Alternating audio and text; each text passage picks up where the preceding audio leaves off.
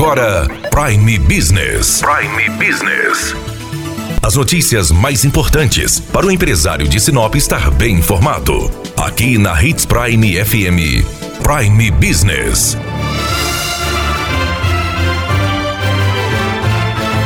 Durante a pandemia do coronavírus, várias pessoas ficam se perguntando como arcar com as contas, com o aluguel, com a água, com a luz, com os boletos que estão aí no comércio, o que fazer se temos aí várias pessoas com problemas para receber os seus salários, sem os recebimentos corretos. O que fazer? Conversamos com a diretora do Procon, Juliana Batista, que vai explicar como o consumidor deve se comportar nessa época de pandemia para ajustar suas contas. Grandes questões que nos chegam todos os dias até o Procon são as questões das faturas de água e energia. Então, a ANEL tem uma resolução que está regulamentando as questões da energia, onde está falando que não pode haver suspensão do fornecimento por esse prazo da pandemia. Só que lá na resolução também está falando que o consumidor, se ele não pagar, ele vai sofrer todas as sanções que ele sofre hoje, que são restrição do nome, né? No caso de um parcelamento, a incidência de juros e multas. É por isso que nós continuamos a insistir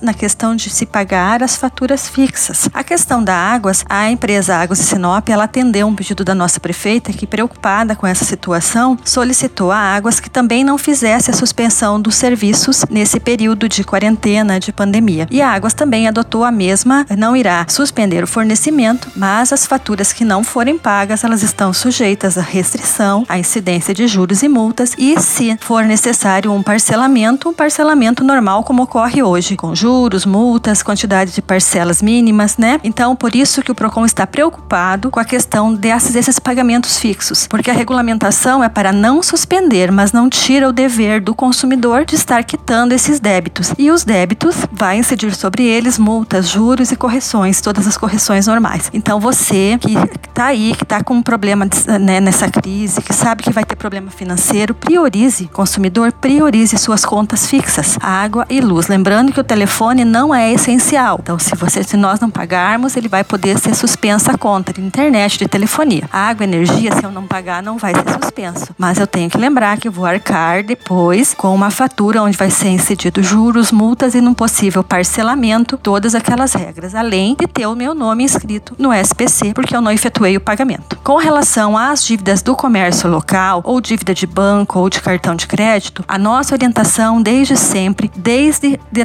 nossas campanhas de superendividamento é negocie. Ligue aonde você deve, faça proposta, prorrogue vencimentos, ofereça valores menores que caibam no seu orçamento nesse momento difícil. Lembrando que todos os dias nós temos alguma novidade, alguma coisa nova está saindo e como tudo que é novo ainda não há regulamentação. Então vamos continuar utilizando as regras de sempre. Pagamento pagamentos em dia, tentar negociar o máximo possível. O fornecedor está aberto, nós temos recebido bastante é, e-mails de fornecedor informando que tem interesse em que o consumidor ligue e negocie da melhor forma possível. E tudo isso nós vamos fazer para evitar o superendividamento. Muito obrigada, Juliana. Daniela Melhorança trazendo o que há de melhor em Sinop para você, empresário. Você ouviu Prime Business aqui na Hits Prime FM. De volta a qualquer momento na programação.